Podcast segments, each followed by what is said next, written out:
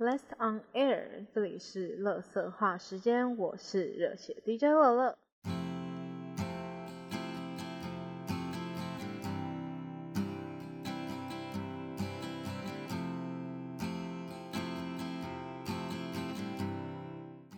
안녕하세요，这是第三集米达。我发现一件好像也不是什么很特别的事情，只要我通常录完，然后我没有立马 开剪上传的话，通常我一定会录第二次或第三次。但是其实我会觉得这好像也没有关系，也是发现了自己不好的地方，然后才会需要重录嘛。可能就也比自己一开始马上上传了，然后已经上传了之后，才发现说啊，好像不是很 OK，那就会比较觉得啊哭啊。所以我觉得可能重录一两多多录几次或许是好事情，但也就会比较麻烦，是有一点花时间，因为我通常都是利用，比如说晚上就是一直到睡觉之前的时间，而且能录的时间很有限，通常都是要等家人睡觉之后，因为怕会吵到他们，所以都要等家人睡觉之后才能开始录。但明天要上班的话，又要很早起床，所以就要很早睡觉，所以就是会一直压缩到录音的录音跟剪接的时间。但我是觉得没有关系啦，反正 不做不录音不剪不剪音档话，我也就是拿去打游戏而已，我也不会早点睡觉。那今天这一集的主题叫做“初恋那件小事，追星这件大事”，这名字其实只有一半。没有初恋那件小事，只有追星那件大事。又或者是说，嗯，追星对我来说，可能就像初恋一样，就算他虐我千百遍，我还是待他如初恋。因为没有初恋可以对待，就只能对待追星这件事了。会做这一集，主要是因为上礼拜的时候，呃，今天是八月，现在已经是八月九号了。那上礼拜也就是八月初的时候，我就跟朋友参加了一场活动。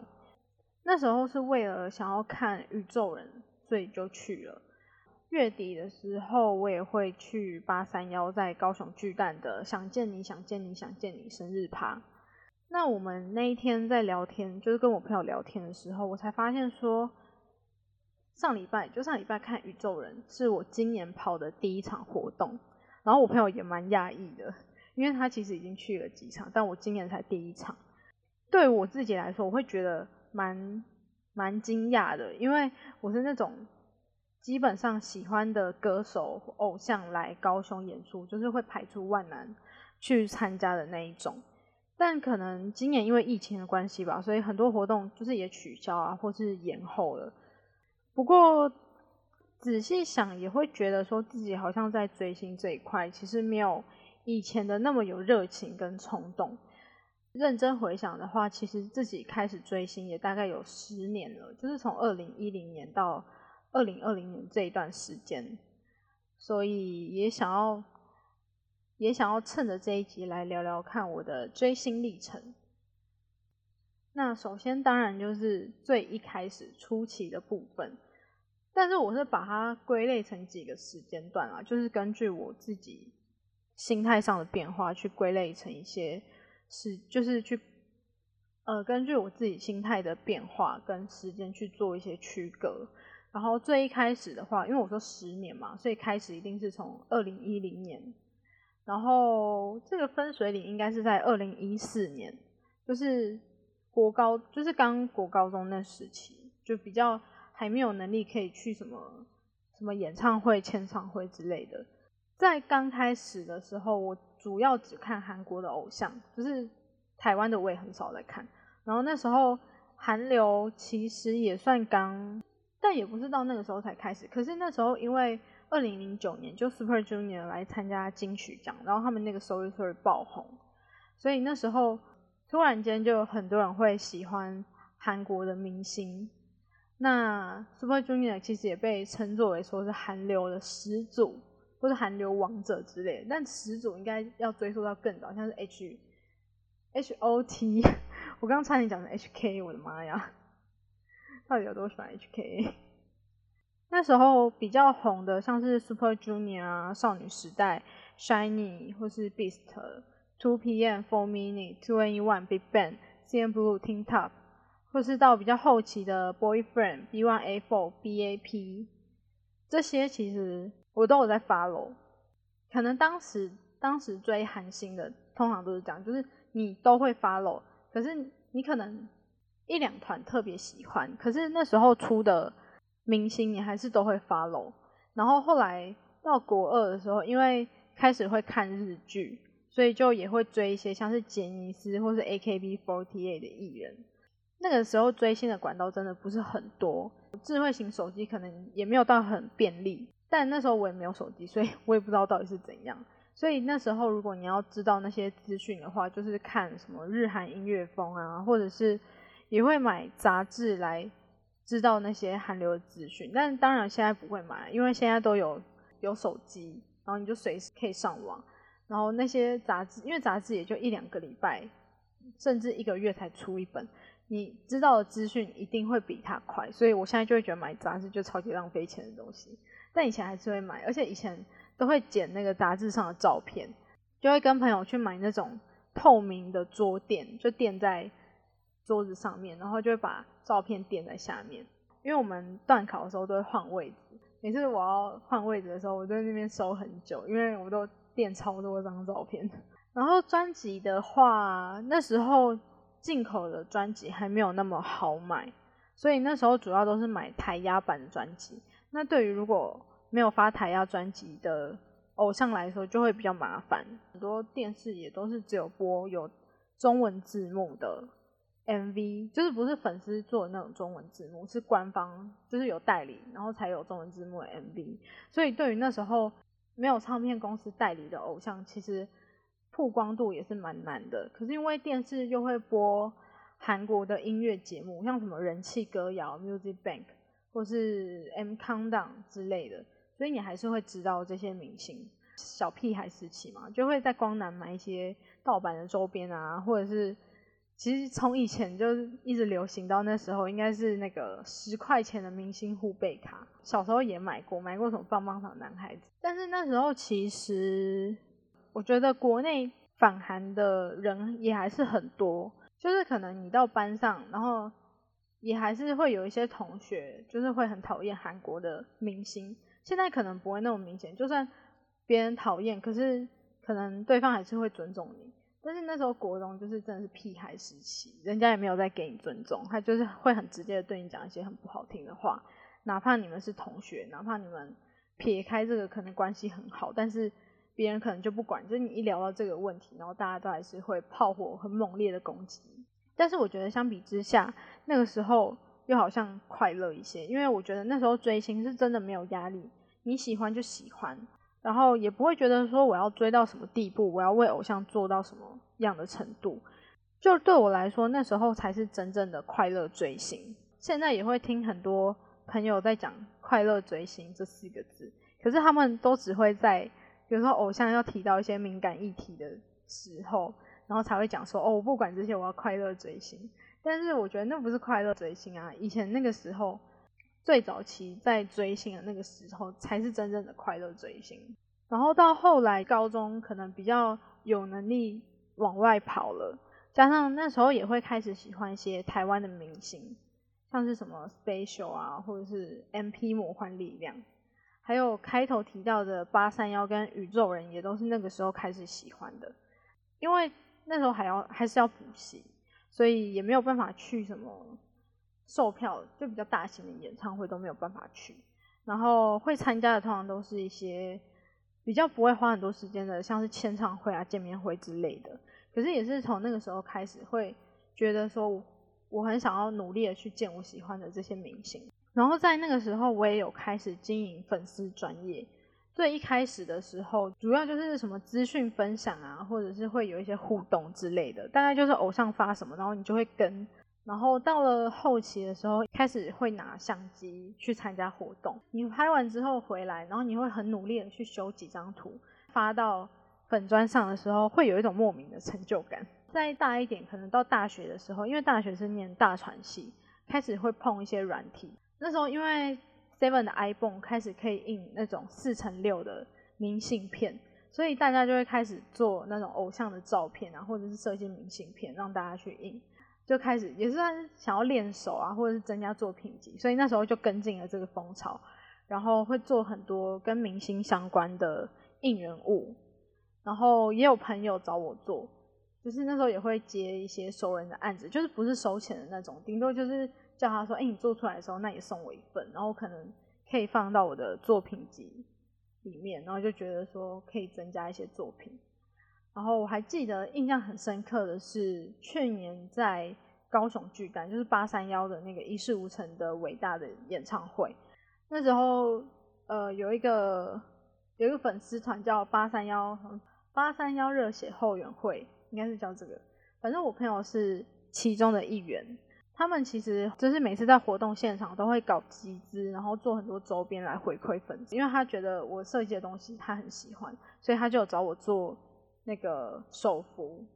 后来进场的时候还没有开演之前，那个大荧幕都会不时的 take 台下的台下的歌迷，然后有的歌迷他们就是被镜头拍到之后，他们就会举那个手幅出来。然后当我看到就是我自己做的手幅出现在大荧幕上的时候，那个瞬间真的是超过瘾的，也就让我觉得做这件事情还有经营这些粉砖是一件很有成就感的事情。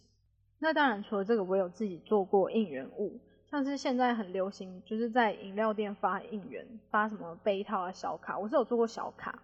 就是演唱会有人会在场外发小卡或者是一些手幅应援物之类，那些我我也有做过，因为我会附上我的 IG，所以。就会有人就是发现实动态，然后 tag 我，然后我就真的觉得，就是那是一种成就感爆棚的感觉，也是让我觉得追星追的很开心的时候。那对于周边的话，那时候就会开始买韩国进口的专辑，因为管道变多了。也是从那个时候开始，官方对于周边也开始会要求那个质感，所以也会开始买官方的周边啊，或者是现在也各团都流行要出手灯。然后每年的年历也都从一般的只有桌历挂历，变成还要出各种 set，比如说要什么日程本、要海报、要小卡、要贴纸，反正现在光是年历就做做越来越豪华，然后每年都还要想说哦，今年要买什么。然后除了官方的以外，因为现在其实有很多粉丝专业，他们都是专门会代购一些海外的周边。现在韩国的比较大的那个粉丝站，他们都会。把他们自己拍的照片，然后做成比如说手幅啊、写真，然后会用来贩售。那有些呃粉丝团他们可能比较熟跨海汇款的，他们就会去帮忙代购。然后有时候看到喜欢的，因为有些时候真的韩范拍的照片真的比官方还要好，所以有时候看到一些喜欢的照片跟周边，就会想要去买。每次发专辑的时候，像大陆有那个贴吧，他们都会出很多你都觉得会亏本的特点，可是他们就是很努力的在为偶像做这些应援，所以有时候看到喜欢的周边，就是你觉得很值得买的周边，很超值的周边，还是会买。不过现在也会有人呼吁说不要买大陆粉丝赞助的周边，就是他们有时候会仗着自己做了很多事情，然后可能会对偶像有一些不太好的举动吧。所以知道这个之后，我也就是少买了。这个时期就是买一些周边啊，或者是专辑，大概就是这样子的程度。那像什么光南的什么盗版的那个小物，就当然不会买了。那杂志也是不太会买了。虽然也是在这方面砸了不少钱，就真的省吃俭用到你真的除了买周边不能做其他的事情。但是我觉得，如果要问我金钱能不能买到快乐，我绝对会说会。就是只是觉得说钱就是变成你喜欢的东西，然后留在你的身边这样。那到了后期，就是差不多二零一七、二零一八那时候，就是大概我大二、大三那个时候，我觉得是一个转折点吧。到了那时候，突然应该说是慢慢的，不是突然间，已经不会到什么像一开始那样，什么什么偶像我都喜欢。其实到高中的时候就是这样，只是高中那时候是。即便你关注了，你只关注了几个团体，可是你还是会对你没有关注的偶像有所理解，就是你可能还是会听其他人的歌。可是我觉得到了这个时期，以我来说啦，就是除了我自己真的很喜欢的偶像以外，其他的明星我完全都不知道。就是会看朋友他们在聊一些偶像，然后我就真的真的不知道他们是谁。以前呢，如果是以前的话，可能多少还是会关注一下，但现在真的就没有办法。在这个时候就发生了很多的事情，然后让我觉得有一点累，就是觉得追星的体验好像越来越糟。比如说像音源好了，有点像是我们在台湾听什么 KKBOX、Spotify 这些，就是在一些串流平台，然后可以听到数位的音源。那韩国的音乐节目对于音源这部分的成绩就很看重，每次在歌手发片的时候，很多粉丝就会鼓吹。其他的粉丝也要去买音源，但是韩国的音源软体一个月的价格不是像台湾那么亲民，台湾可能一百多块，韩国的话一个月可能就要到五六百块，所以粉丝就会用一些比较情绪勒索的方式，想尽办法想要你多买一些音源，然后包含说投票也是，因为除了看音源之外，音乐节目还要看投票，有时候就会有粉丝他们可能办了很多人头账号。可能分给你几个，然后叫你帮忙去投之类的。不只是音乐节目，连年末都会有那种颁奖典礼，然后也都是要靠投票的方式去决定谁来获得这个奖项。然后就会开始看见一些平常跟自己很要好、很亲切的朋友，突然间就会有点像做直销一样，拼命的推荐。比如说你要买音源的话，你要跟哪个代购比较好啊？然后你要买哪一个方案？但是对于那时候的我来说，可能不是什么东西都负担得起，因为上大学多少还有一些生活费的部分，不是像以前高中一样，可能零用钱存一存，然后不会想要不会想要特别买其他东西。就是上大学不是，因为你住外面你就会有很多额外的开销，所以对于我来说就不是一个负担得起的东西。而且我觉得我会买专辑，但我喜欢买专辑是因为我认为这是一种支持的方式。不只是对歌手、对公司，还有所有参与制作这张作品的人，我觉得这不一定是做音源、数位的音源可以比较的。就是我觉得实体的专辑对我来说，比较会吸引我想要投资在这个上面。而且现在这个产业也是正在没落，所以我觉得这是我极尽所能可以支持的方法。可是却换来对方说啊，你都有钱买专辑、买音源，应该也不算什么吧。就会让我觉得有点泄气，就我不知道为什么明明钱是我的，可是我想要自己去做规划的时候，我却变得好像我有罪一样。我就会觉得说，每个人真的都有那么重视偶像的作品吗？因为现在我们在买专辑的时候，很多人都只是想要那个里面附赠的小卡或者是贴纸。你可能你会买十几二十张专辑，然后对别人说：“哦，我是要为了帮他们冲销量。”讲直接点，其实就是为了。里面的小卡，因为现在的就是现在韩国行销手段，我觉得越来越越来越多样化。以前买专辑就很早期，那时候买专辑如果有附一张小卡，我觉得就已经很棒了。甚至有的专辑不一定会附小卡。那现在我觉得小卡是基本标配，然后其他可能就会附赠一些像是书签啊，或者是小卡好了，然后他就会给你出好几个版本。同样一个成员，你要收集好几种不同的版本。现在还有那种 AR 卡，它是一张小卡，可是你拿 App 去扫那张照片的时候，它就会变成动态的，就会有很多人会想要收集那种卡。甚至还有到连歌词本的封面都要分成员，连光碟的碟面上面也有成员。所以那种吸引你去买专辑的点变多了，可是你就不会将焦点放在那个专辑上面。当你把小卡还有那些滴滴扣扣东西都凑齐了，那重复的专辑，呃，好一点的话可能拿到网络上卖，但可能一张五十、一百都不一定会有人要。可是，一张小卡你却可以卖两三百起跳，甚至有人气的成员都可以卖超过一张专辑的价钱。就是我自己实际真实的案例哦，我我曾经有在网络上卖过一张那个 Twice 周子瑜的小卡。然后一张专辑顶多四五百吧，我卖了六百块，但还是有人要买，不禁就会觉得说，大家买专辑到底都是为了什么？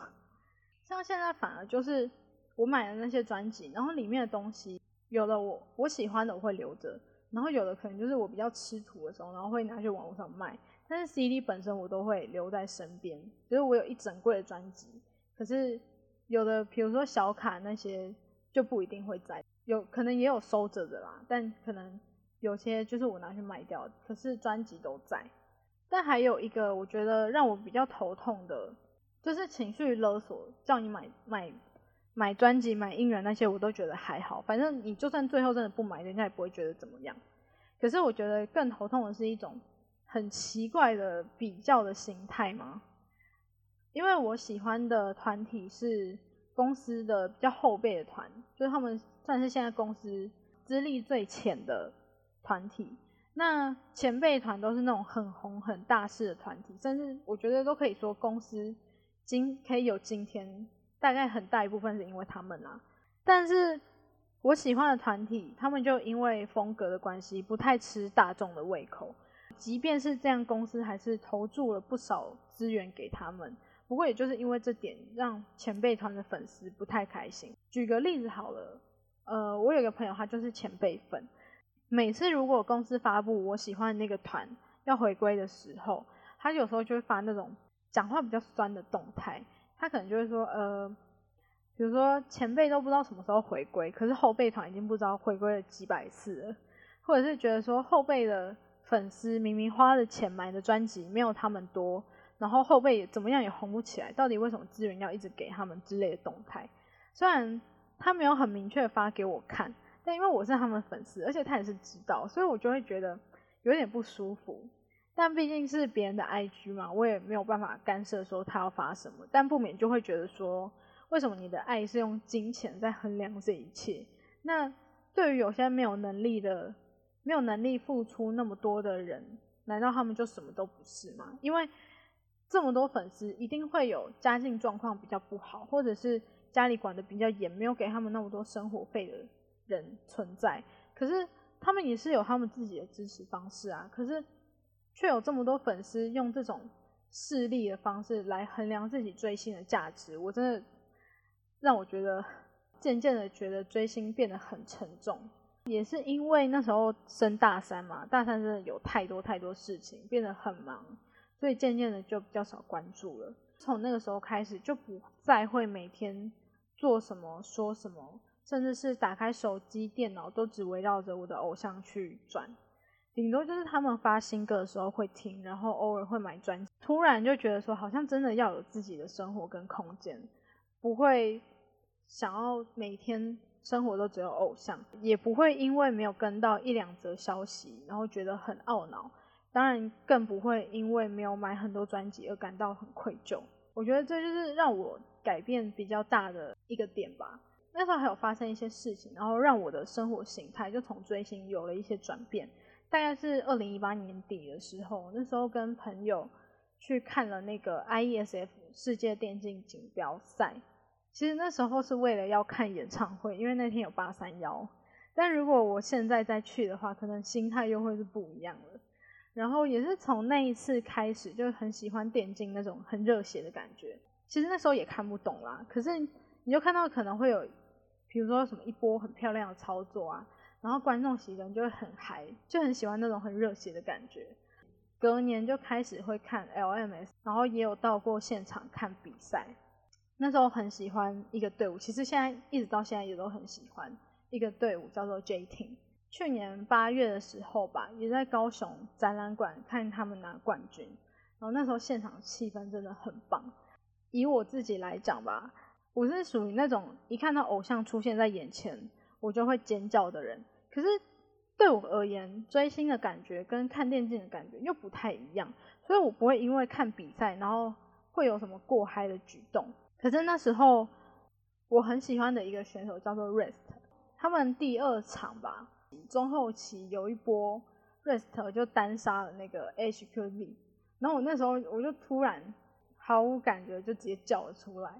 后来就每一波团战赢的时候，我都会直接跟着尖叫，很喜欢那种 feel 啦。甚至到最后他们要夺冠的时候啊，你就听到全场一起喊 J Team J Team J Team，然后真的超嗨，就会很喜欢那种现场看比赛的感觉。但我刚刚也有讲，就是对我来说追星的感觉跟看电竞是不一样的。我觉得我就只是很喜欢这种竞赛的热血感，可能那时候压力很大。如果我那时候在看一些比较刺激的碰撞。或者是团战的时候，就是可以突然间忘掉一切，记得印象最深的就是去年的暑假，我去公司实习，但是其实要出发去台北之前，我都超害怕，就一度很逃避，觉得说哦，我真的我要不要干脆不去了？就觉得自己好像没有那么厉害，然后怕会被别人比下去，或者说别人会不会觉得哦，我怎么那么烂之类的。可是报道的前一天，就是我又跑去电竞馆看比赛了。那一天是我第一次看到选手，虽然不是我喜欢的选手，但我第一次看到有选手在现场拿到 pentakill。因为现场也还有其他观众嘛，不像平常是呃只有我自己在电脑或手机前面看转播，所以你就可以感受到大家的情绪都很激动，然后那种感觉就让我忘记我明天要去实习，然后我很害怕这件事情。然后到了隔天，我也就真的完全不紧张。就算我真的有很紧张的时候，因为你要跟一批就是你完全不认识的人接触，你难免会有点紧张。因为我觉得我有点社交恐惧吧。可是很怕的时候，就会想到昨天那那一段时光，然后就真的那种紧张感就真的不见了。而且这种状况是以前我在追星的时候完全没有发生过的。所以从那个时候开始，我就知道看电竞跟追星是完全不一样的两件事情。嗯，认真要说有什么共同点的话，大概就是以前会期待自己喜欢的偶像可以得到好的成绩，然后现在就是期待自己喜欢的选手有好的表现，大概就这样而已。虽然我现在真的很少在追星了，就是我觉得现在比较偏佛系，但不可否认追星其实就是即使我刚刚把追星的过程讲成这样，但我觉得追星这件事情它还是有给我很开心的感觉，甚至。我觉得他可能也有多少让我成长吧。到现在我还是很喜欢去现场看歌手表演的那种感觉。就我也喜欢看比赛，那我也喜欢看歌手表演，它完全是两件不一样的事情，但我都喜欢。然后也因为追星，让我在活动的时候认识了不少朋友，就觉得这些朋友实在是割舍不掉吧。所以我现在也才会还想要再关注一下。甚至有很多朋友是我们平常根本不会联络，可是，一到活动现场，我们还是可以玩得很开心。因为只有去看活动的时候，是我们唯一可以见面的时候。也是因为这样子，所以我会觉得追星还是让我有感到开心的点，因为是追星才能让我跟这些朋友相聚。应该说，我觉得现在的状态对我来说是最美好的吧。我想要继续维持这个模式，去找回以前的感觉。但那些很累的成分就真的先不要。然后会讲这些，其实只是想要回顾一下自己追星的这十年，然后对于这十年一些转变的看法，并不是真的想要斥责这样子的文化。我觉得每个人其实都有自己喜欢的方式，毕竟一个巴掌拍不响。就算我觉得这样子的行销模式很病态，但一定也会有可以接受他的人。只是我就是没有办法接受，所以我选择退出。呃，我这样子做不代表说这个行为就是不好的，顶多只是我不喜欢而已。但其实这集就只是把十年非常极致的呃精简化了。其实很多回忆真的怎么讲都讲不完。但我觉得以后有机会再慢慢分享吧。那如果你也是追星一族，或者是你也曾经追星过，现在可能不一定那么喜欢了，或者是。你也有曾经让你生命中非常热爱的事情，我觉得都可以把你的感觉跟我分享，或是到 IG 搜寻 O N A I R，然后一条底线 D J F E V E R，然后可以追踪我 IG，拜托。